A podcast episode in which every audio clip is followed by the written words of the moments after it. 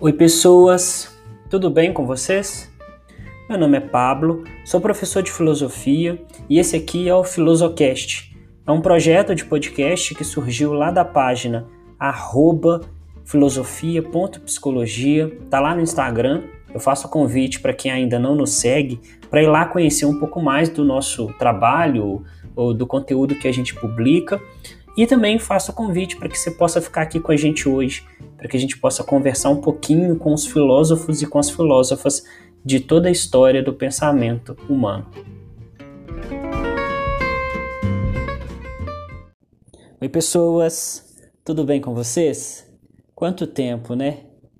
As pessoas já estavam me cobrando para voltar com o podcast, eu estava me cobrando para voltar.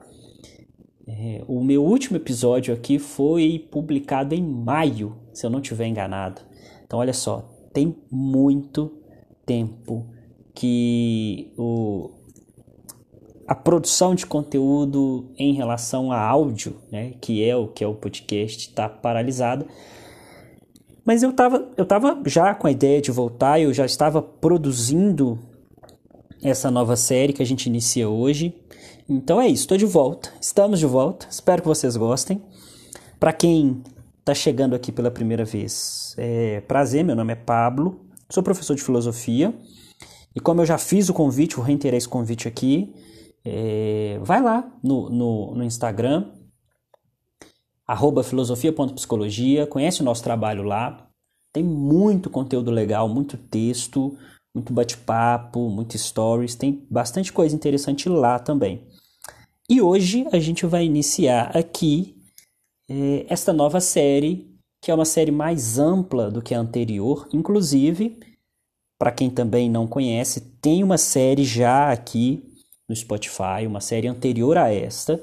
É uma série sobre existencialismo, uma série então que eu falo sobre é, a existência humana bem de forma bem específica, né? Quer dizer, é, morte, angústia, desespero, medo, erros, conflitos existenciais, e para isso eu me ancoro no existencialismo, então, e na psicologia fenomenológica existencial.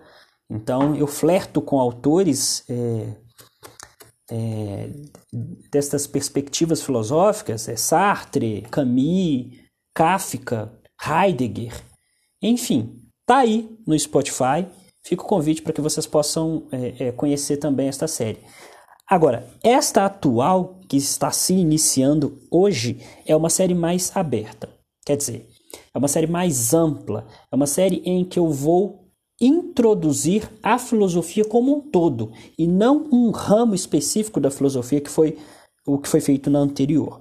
OK? Então, hoje esta esta série que se inicia é uma série de introdução à filosofia.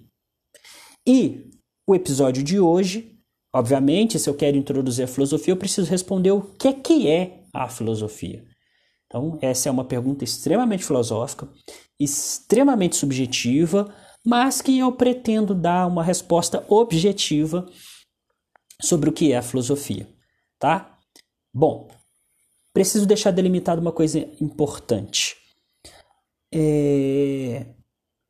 Como professor de filosofia, e, portanto, como um historiador da filosofia, eu sempre terei como base algum determinado autor. E aqui não será diferente. Quer dizer, aqui nós teremos como base um filósofo específico. Aqui o nosso autor base será um filósofo francês contemporâneo chamado Luc Ferry. Inclusive, já fica o convite para que vocês possam conhecer o trabalho do Luc Ferry. Portanto, a nossa base está neste filósofo contemporâneo. É, especificamente, se vocês quiserem também acessar, eu não vou ficar repetindo isso, eu vou, eu vou falar agora e não vou falar isso mais nem neste episódio nem nos próximos. Mas a base Luc Ferry e a principal obra que a gente vai consultar é uma obra dele introdutória que se chama Aprender a Viver Filosofia para os Novos Tempos. Ok? Então, essa será a nossa obra base. Portanto, toda a teoria que for apresentada aqui terá como base o historiador da filosofia Luc Ferry. Correto? Então veja, todo professor é um historiador da filosofia, como eu já disse. Portanto, todo professor é, admite uma maneira de se olhar para a história da filosofia. E eu vou tomar emprestado a maneira de olhar a história da filosofia do Luc Ferry. Por alguns motivos. Primeiro, porque é didático. É, a forma como ele apresenta é extremamente interessante. Segundo, porque é uma boa forma de se olhar a história da filosofia. Particularmente, eu gosto desta maneira. E terceiro, é uma implicação das duas anteriores, eu acredito que será de, de será de, de, de, de bom proveito para vocês também. Dito isso, vamos começar. Vamos de fato tentar responder neste episódio inicial o que, que é a filosofia. Bom, eu vou contar para vocês, gente, nessa série, é, a história da filosofia. Obviamente não toda, não tenho espaço para isso. É, seria um, um, podcast praticamente infinito, né? são 2.500 anos de conhecimento. Mas eu vou apresentar para vocês a história da filosofia dividida em momentos, períodos históricos. E dentro destes momentos, eu pretendo, em cada um desses momentos, dar para vocês uma ou duas grandes visões sobre o mundo. Sobre o mundo. Veja bem, um exemplo. No período moderno, eu vou falar de Kant. No período pós-moderno, eu vou falar do Nietzsche. Então, eu vou apresentar como esses filósofos enxergam o mundo dentro dos seus respectivos períodos. Ok? Perfeito. Então é isso que eu vou fazer com vocês: apresentar a história da filosofia, dividida em momentos específicos, apresentando temas específicos ou sistemas filosóficos específicos dentro daquele contexto. Esse será o nosso roteiro. Mas veja, a gente já levanta um problema, porque se eu quero falar sobre a história da filosofia, eu preciso definir o que, que é a filosofia. Mas definir o que é a filosofia é uma das perguntas mais controversas que existem dentro da filosofia. Porque não tem um consenso. Quer dizer, se eu chegar no filósofo A e perguntar, ele vai me dizer uma coisa, o B vai dizer outra, o C vai dizer outra. Serão várias respostas distintas. E muito provavelmente a mais usual que vocês é, é, vão ouvir por aí é que a filosofia é a formação de um espírito crítico e de uma autonomia intelectual, né? um método de pensamento que é rigoroso, que tem relação com espanto, né? quer dizer, o espanto que me permite fazer perguntas e a partir dessas perguntas eu vou elaborar respostas ou às vezes, ou às vezes novas perguntas e daí eu sigo a proposta filosófica. Ou seja, questionamento em si. Muitas ou muitos é, é, muitas respostas e muitos professores, muitos filósofos seguem essa linha. Talvez é uma linha mais comum de se dizer o que, que é a filosofia. Mas veja, é, aparentemente não é uma boa definição. Por que, que não é uma boa definição? Porque outras atividades humanas também dependem de um, é, de um espírito crítico, de uma autonomia, de um método de pensamento rigoroso. Ou seja, é, não dá para a gente definir a filosofia por estes, por estes predicados, porque isso não é exclusivo da filosofia. Sei lá, um biólogo precisa ter isso também. Um jornalista precisa ter isso também. Ou seja, um teólogo, um político, outros tipos de profissões demandam estas características. Portanto, essa definição anterior, ela não é exclusiva da filosofia.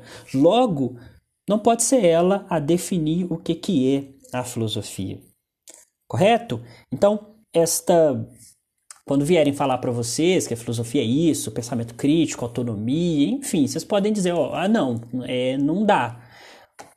Isto é pensamento crítico, autonomia, método rigoroso faz parte da filosofia, não é a filosofia.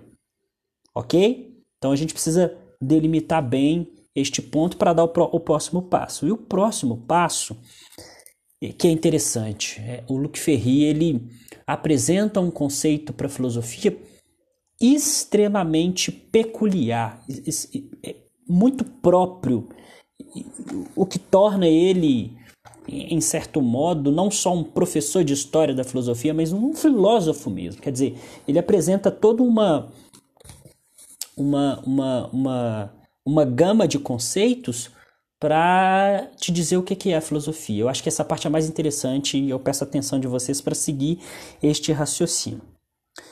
Vamos lá. O ser humano, né, é, é, diferentemente de Deus, e aí aqui é, abre-se o leque da pergunta se ele existe ou não, para a gente não importa nesse momento, mas se ele existir, é, diferentemente dele, o ser humano é um ser mortal. Ou, para usar uma expressão um pouco mais usual, é um ser finito, que é limitado dentro do espaço e do tempo. Porém, diferente dos animais, o ser humano é o único animal que tem a consciência dos próprios limites. Ou seja, sabemos que vamos morrer mais do que isso, sabemos que os meus próximos, aquelas pessoas que eu amo, a minha mãe, os meus irmãos, a minha família, também irão morrer.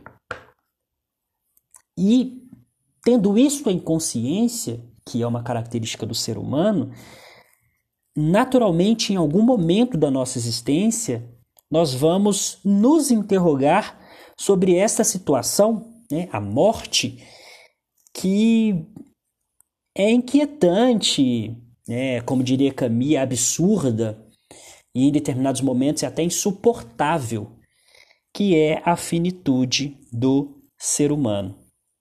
Então veja, isso é uma característica do ser humano. Questionar a morte, justamente por ter consciência de que nós, seres humanos, somos seres limitados em outras palavras, a morte é uma certeza e esta certeza causa angústia. Então veja, olha só que interessante. Ele vai, ele, o, o, o Luc Ferry leva para um lado até existencial para que se possa chegar na definição do que, que é a filosofia. Bom, é nesse contexto de questionamento sobre a finitude do ser humano a partir dessa consciência que muitos se voltam para as religiões, porque as religiões prometem a salvação. E aqui eu peço atenção para este termo: salvação. Porque é a partir dele que nós vamos delimitar bem o que é a filosofia. Porque para o Luc Ferry, é, a melhor maneira de delimitar e de definir a filosofia é uma contraposição ao projeto religioso. Ao projeto religioso. Portanto, esta ideia de salvação que o ser humano busca na religião, ela vai ser importante para a gente aqui também, no entendimento do ser humano enquanto, enquanto alguém que questiona, enquanto alguém que tem consciência da sua morte. Tá? Então veja, o que, que é a salvação?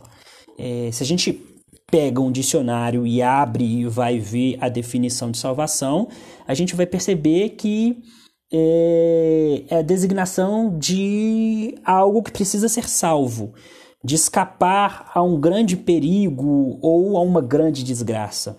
Ok, de que perigo, de que desgraça, de que de que, de, de que algo é este tão intenso e perigoso que a religião pretende nos salvar. Já comentamos, e isso está bem claro, é a morte. E é nesse contexto que todas as religiões elas vão se esforçar de formas distintas para nos prometer a vida eterna. Para, inclusive, não só nos prometer a vida eterna, mas também para garantir que um dia vamos reencontrar aquelas pessoas que nós amamos. Então veja, A religião promete isto. A salvação é a salvação perante as consequências da morte.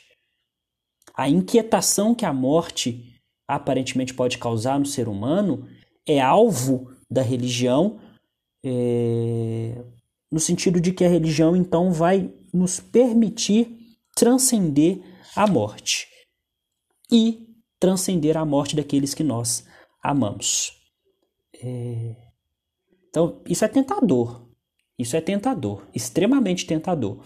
Em nosso terceiro episódio desta série, vamos focar neste assunto especificamente. Vamos tratar de filosofia cristã e vamos tratar de como a religião toca neste assunto. Aqui eu só estou caminhando para delimitar o que é filosofia. Faz parte do processo, mas não é o processo ainda, correto?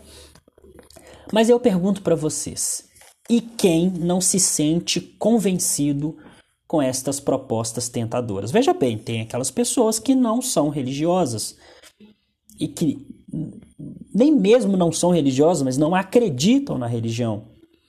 Então, aqueles que não estão convencidos precisam de algo para se apegar. Porque o questionamento, a consciência sobre a morte se apresenta para todos. Não é uma característica exclusiva do religioso. E é aqui que a filosofia entra. Então perceba bem o que eu estou começando a delimitar para vocês. A consciência da morte gera reflexão. E esta reflexão pode ser usada, porque essa reflexão causa angústia, quer dizer, esse absurdo que é a morte, a religião se aproveita disso. Mas tem pessoas que não são convencidas pelo discurso religioso. Essas pessoas então se viram para filosofia. Então, quando eu falo de salvação dentro do aspecto religioso, o que o Luke Ferri está querendo apresentar para vocês é uma salvação dentro de um aspecto filosófico. A filosofia como uma salvação também. Porque veja, a morte, ela não é uma simples cessação da vida orgânica. A morte é mais complexo do que isso, ela não se resume somente ao fim da vida, né? a parada brutal da nossa existência. Porque, e, e é exatamente isso que é, o, que é o importante, em algum momento da vida de vocês, seremos, das, das nossas vidas, né? nós seremos atormentados é, por essa ideia, por essa ideia de que deixaremos de existir. E isso não importa quem, se é religioso ou se não é religioso. A morte, para além dessa instância também metafísica, é, de que nós deixaremos de existir, ela faz parte até mesmo de outros aspectos do próprio dia a dia das pessoas, né? porque a morte simboliza o nunca mais. E esse nunca mais não está só na cessação da vida orgânica. Quer dizer, o nunca mais se aplica ao passado também, a coisas que nós já vivemos, memórias, né? a infância. E esse nunca mais, com muita frequência, ele pode nos gerar reflexões. E essas reflexões podem nos gerar angústia, podem nos gerar é, é, é, inquietações. Então, a morte não, não, não tem que ser só olhada como o ato de fim da vida, ela é mais do que isso. Ela é muito mais do que isso. Porque justamente ela se aplica em outros contextos da nossa existência.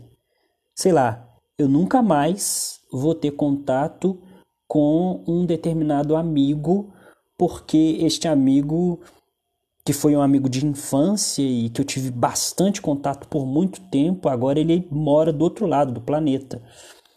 E esse, e, e esse nunca mais vai me gerar reflexões, vai me gerar é, é, é, inquietações, angústia. Tá certo? Então, a morte se apresenta como reflexão não só em seu ato, mas também a ideia da morte, que é o nunca mais, em outras questões da nossa existência, rotineiramente em nossa existência. Então ela não é só este fim da vida biológico. Existem outros contextos em que a morte está presente. Portanto, para que a gente possa viver bem, é preciso aprender a lidar com a nossa existência, com os nunca mais da nossa existência, com as contingências da nossa existência. Quer dizer, o que é contingência na filosofia? É possibilidade. Pode ser isso e pode não ser isso. E é importante aprender a lidar com as contingências. E uma das contingências, uma das mais angustiantes, é a morte. Então, o que, eu estou querendo mostrar para vocês aqui neste momento? É que a filosofia e a religião são dois modos, frisa isso, tá? Dois modos opostos de abordar o mesmo aspecto, a mesma reflexão, que é a salvação. Filosofia e religião nos dão respostas distintas para, uma, para um mesmo tipo de reflexão. Vamos delimitar isso melhor. As religiões operam em relação à fé. E é somente ela, a fé, que pode derramar sobre o indivíduo a graça de Deus. E se você acredita em Deus, ele vai te salvar. Isto é o modo operacional da religião. Só que para isso vai se exigir uma virtude do indivíduo, que é a humildade. Veja bem, a humildade é importante para a fé, porque a fé, como crença, exige-se que você acredite em algo. E esse acreditar deixa de lado o processo racional.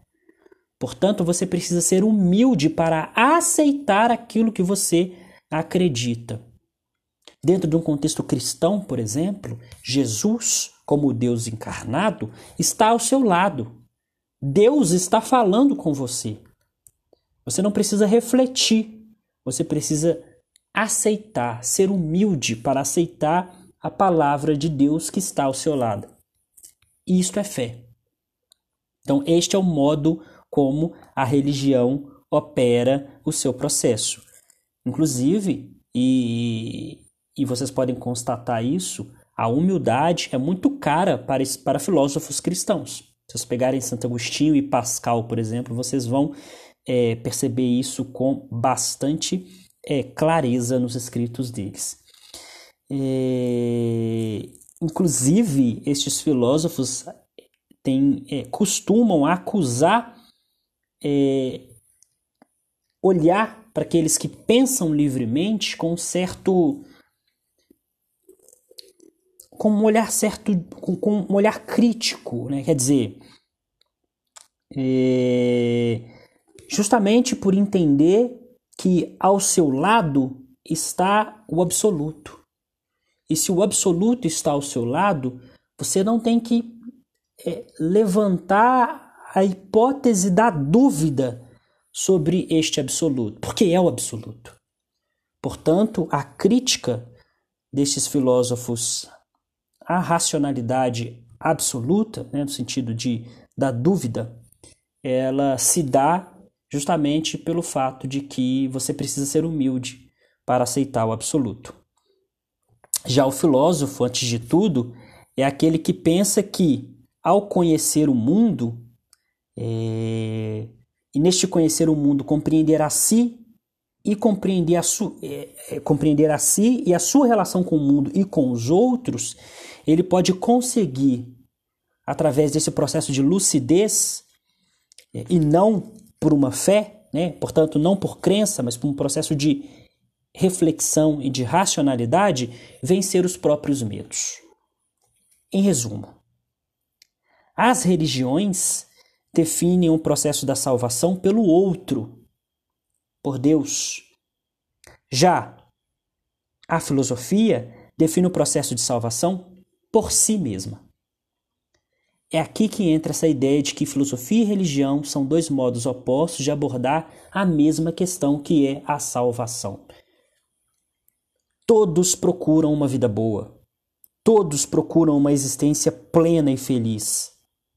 A religião vai tentar te fazer é, buscar essa vida boa, plena e feliz pelo outro, e este outro é Deus, é o absoluto, e portanto exige-se humildade para acreditar. Já a filosofia vai te fazer percorrer esse, esse caminho por si mesmo. A salvação é uma autossalvação. E, portanto, sem crenças, somente a razão, a reflexão. É aí que filosofia e religião dizem sobre a mesma coisa, porém de maneiras distintas.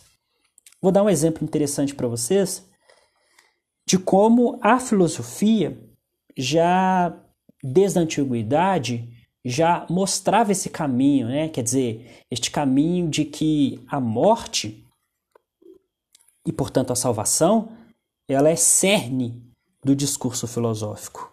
Diz Epiteto, Epiteto, um filósofo estoico: Tens em mente que para o homem o princípio de todos os males, da baixeza, da covardia, é o medo da morte? Exercita-te contra ela, que para isso tendam todas as tuas palavras, todos os teus estudos, todas as tuas leituras, e saberás que o único meio que os homens têm de se tornar livres é através do conhecimento e do estudo da morte. Ou seja, o medo da morte é o fator primordial da existência humana. Para Epiteto, todas as interrogações filosóficas se reduzem ao medo da morte. E a gente vai encontrar isso em outros filósofos. Porque vocês poderiam estar tá se questionando aí, será que é mesmo?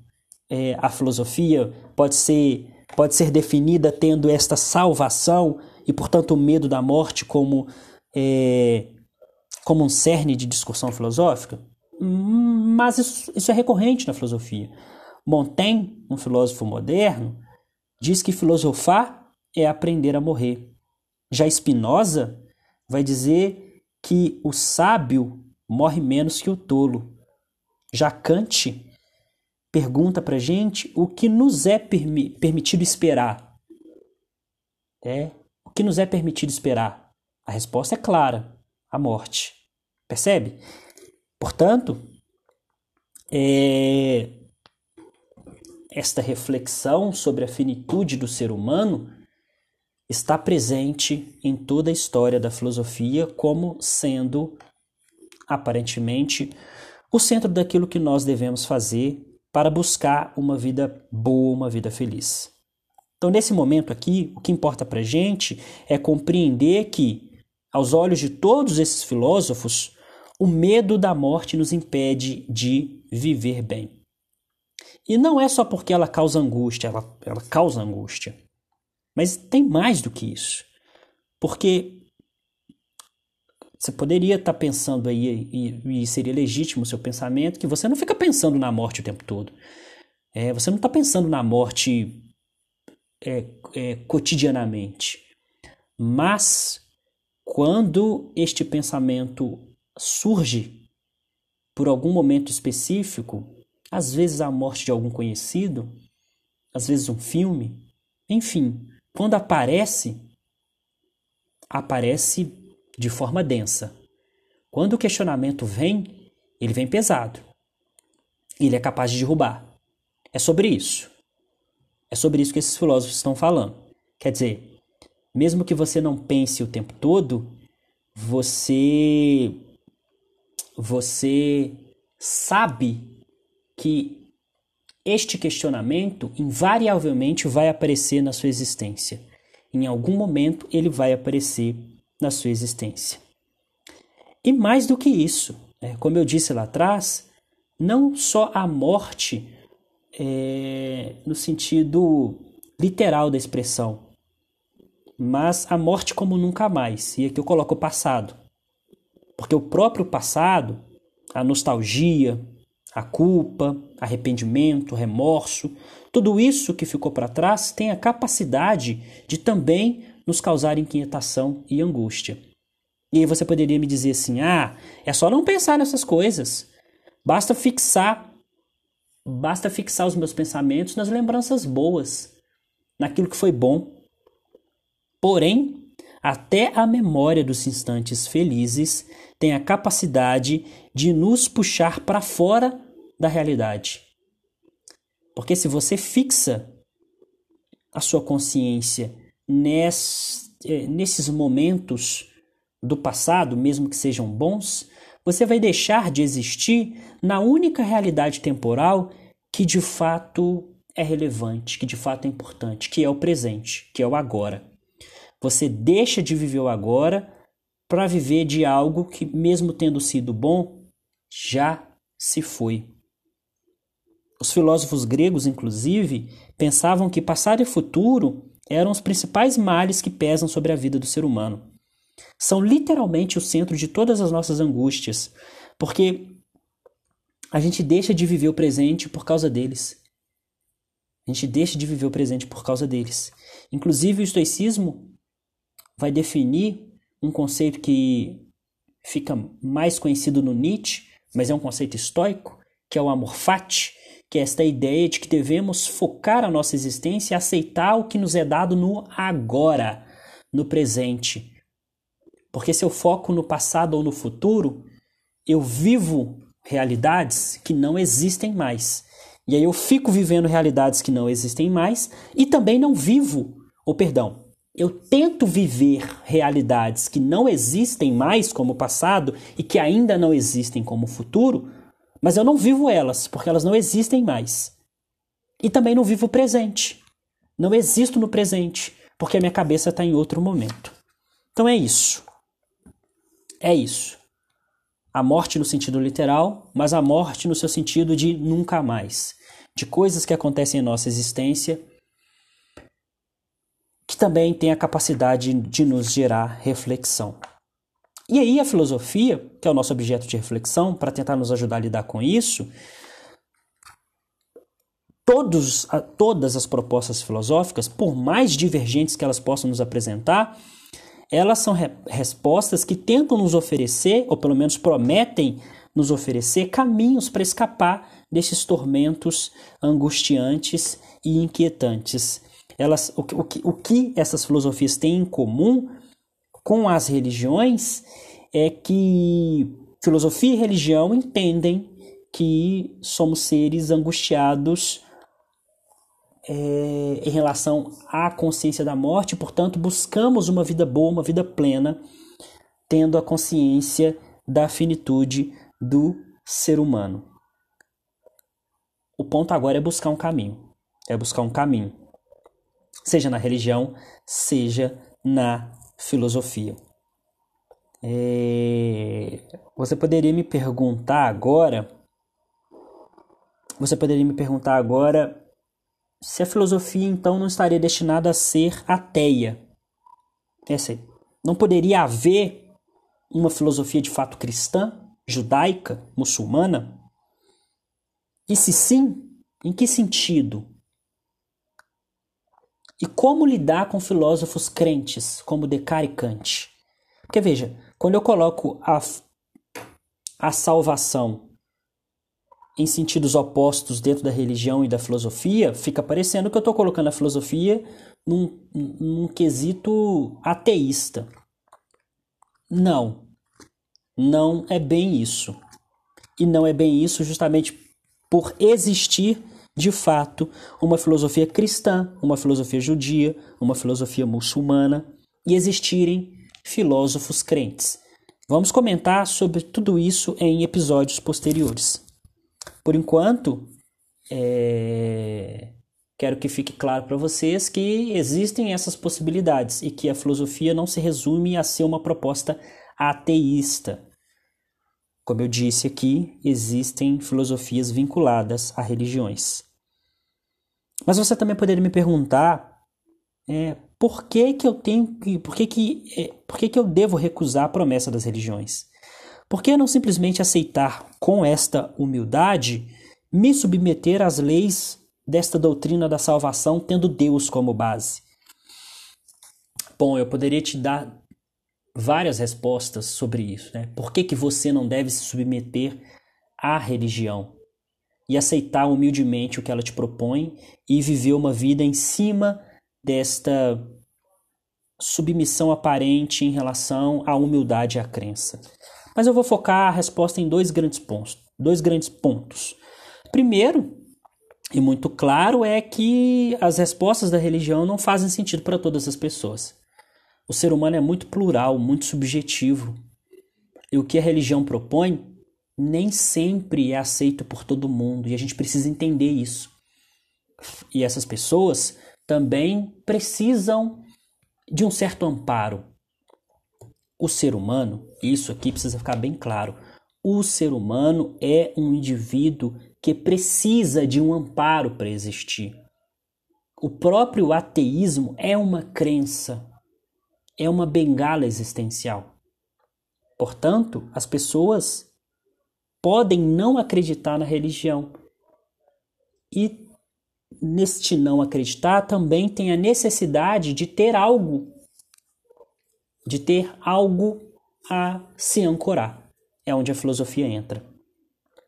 Por fim, esse bem-estar que a gente busca, seja na religião, seja, seja na filosofia, não é o único ideal que nós buscamos. A liberdade também é um ideal. É, porque a religião ela pode acalmar a angústia, né, aparentemente fazendo da morte uma ilusão. Porém, ela corre o risco de fazer isso ao preço da liberdade de pensamento.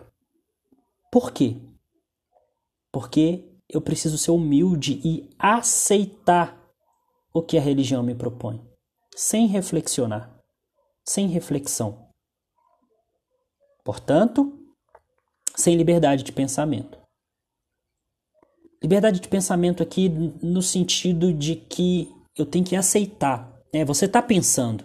Não significa que não, não exista pensamento, mas significa que o que a religião te propõe está no campo da crença não tem demérito nisso. É que fique claro, não tem demérito nisso. Mas existem pessoas que querem um diferente em relação a isso.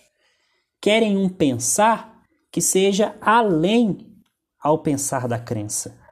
Portanto, querem também uma liberdade de consciência. Mesmo que a liberdade de ação não seja possível, querem também uma liberdade de consciência. E é nesse contexto que a filosofia, então, pode ser a nossa resposta. Correto? Bom, a gente chega num ponto agora que acaba levantando mais uma pergunta. Olha, vou fazer um adendo aqui, na verdade. Eu não sei como tá até aqui o entendimento de vocês, mas deixo claro que qualquer dúvida, qualquer é, Qualquer pergunta, vocês podem me chamar lá no, no Instagram que eu vou responder. Talvez eu demore um pouco, mas eu irei responder, tá? Eu estarei presente para que a gente possa sanar essas dúvidas sobre eventuais questionamentos que apareçam nesse nosso discurso aqui. É... Então vamos lá, vamos voltar aqui. Tá fechando, já já estou terminando. Vamos voltar aqui. O que que falta? Porque uma pergunta se abre agora. Será que tudo na filosofia de fato se resume a esta salvação? Porque veja, o nosso ponto aqui é a salvação como centro, a religião dá uma resposta, a filosofia dá outra resposta. E nós estamos indo no caminho da filosofia, da história da filosofia. Mas será que tudo na filosofia de fato tem relação com isso? Quer dizer, a ética, a moral, a política, a estética, tudo que a filosofia toca tem de fato a salvação como centro do seu discurso filosófico? A pergunta é: que lugar oferecer às outras dimensões da vida, da, da vida intelectual a este tipo de questionamento que a gente está fazendo? Como conciliar todas as outras partes da filosofia com essa definição de filosofia que a gente está esboçando aqui? Uma definição de filosofia como salvação. Como conciliar todos os ramos da filosofia dentro desse aspecto? É aí que o Luc Ferry vai apresentar de forma assim, genial, que eu acho que, que, que eu acho que é interessante para a gente mencionar, três dimensões da filosofia que são importantes para que a gente possa entender este aspecto amplo de tudo que a filosofia é, toca, mas este amplo de tudo que a filosofia toca, tendo a salvação como, é, como centro da reflexão. Ele vai apresentar três dimensões, como eu disse. A inteligência do que é, que ele chama de teoria, a sede de justiça, que ele chama de ética ou moral, e a busca, de fato, da salvação, que ele chama de sabedoria. Ou seja, teoria, ética e sabedoria. Vamos tentar entender o que, que significa isso, para a gente delimitar bem o que, que é então a filosofia. Bom, evidentemente, mesmo que a busca pela salvação sem Deus esteja no centro de toda, eh, de toda grande proposta filosófica, se esse é o nosso objetivo essencial, a gente não pode realizar este passo sem uma reflexão aprofundada sobre a realidade em si. Em outras palavras, o que eu chamei de teoria é um conhecimento sobre o que é as coisas, ou melhor, o que são as coisas. E a partir do conhecimento sobre o que são as coisas, eu também saberei o que eu deveria ser ou o que eu deveria fazer. A ética. Então veja, eu conheço as coisas, teoria. A partir do conhecimento das coisas, eu saberei o que fazer ou o que eu deveria ser. Ética. Conhecimento, teoria, ética, prática.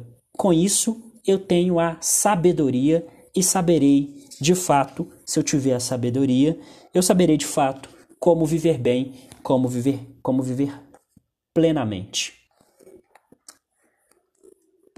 Vou, vou tentar delimitar um pouquinho melhor isso que eu acabei de tratar aqui, tá? Bom, a filosofia, assim como as religiões, tem nesta, nesta reflexão profunda, neste, neste centro de reflexão profunda, a finitude humana. E de fato é isso que aparentemente move a nossa existência. Nesta parte primeira, nessa parte teórica, eu preciso conhecer a realidade.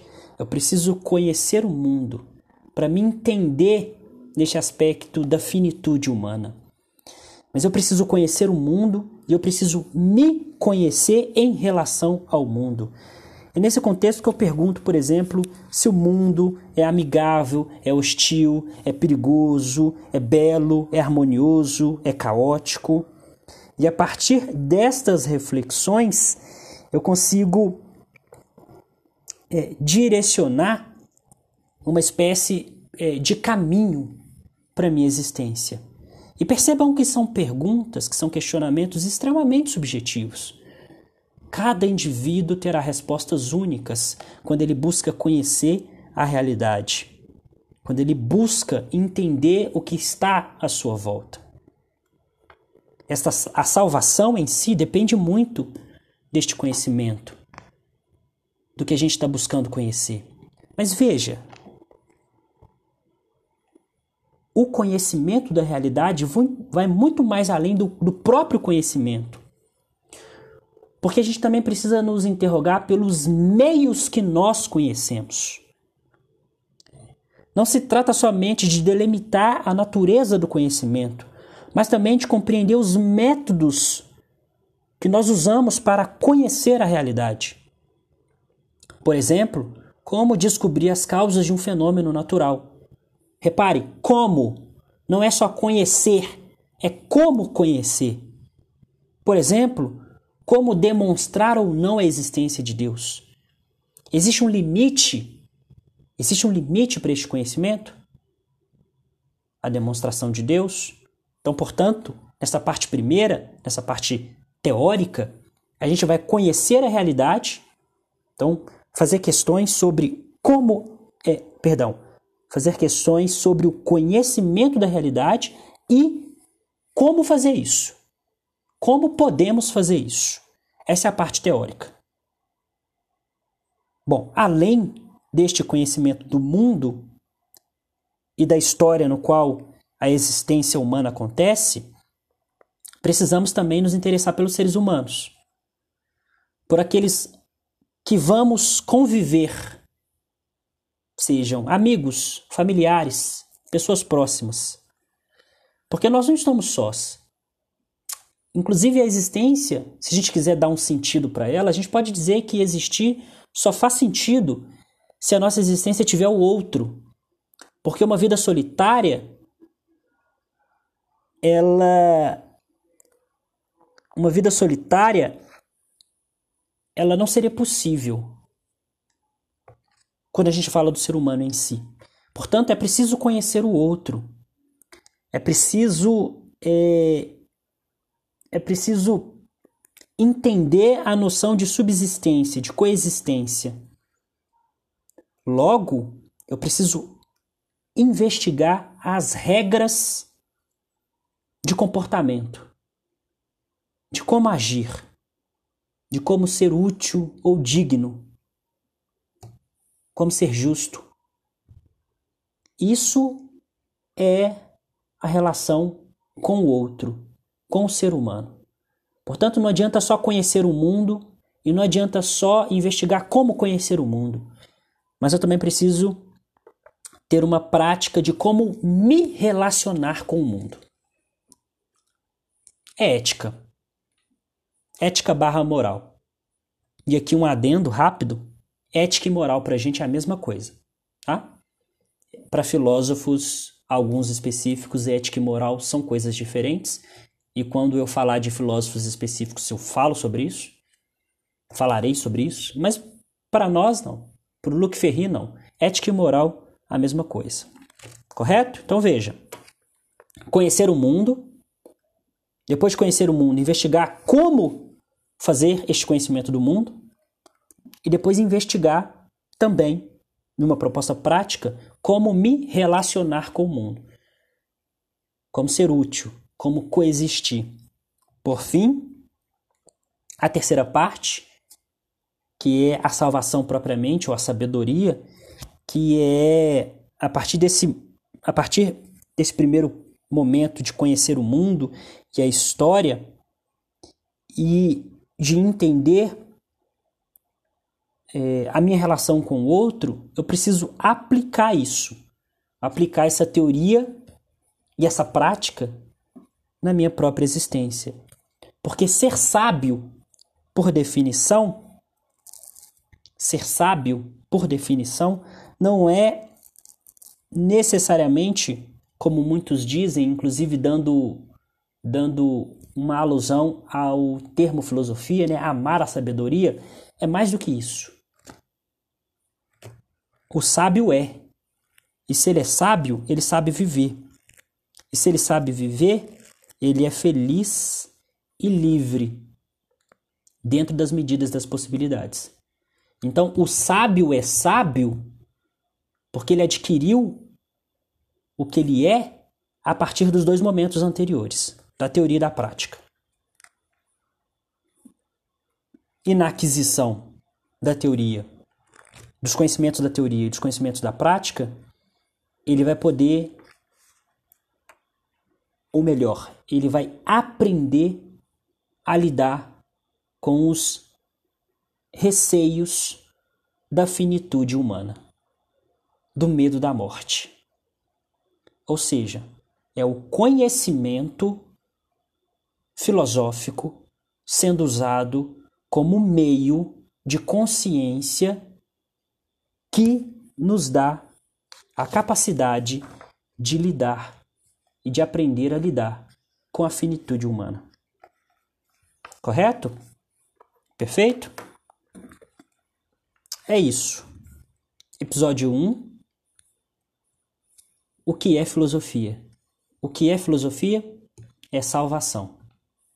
É o oposto do processo prometido pela religião.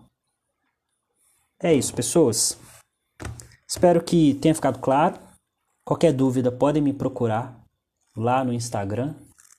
Eu estou aberto às dúvidas, às críticas, aos questionamentos.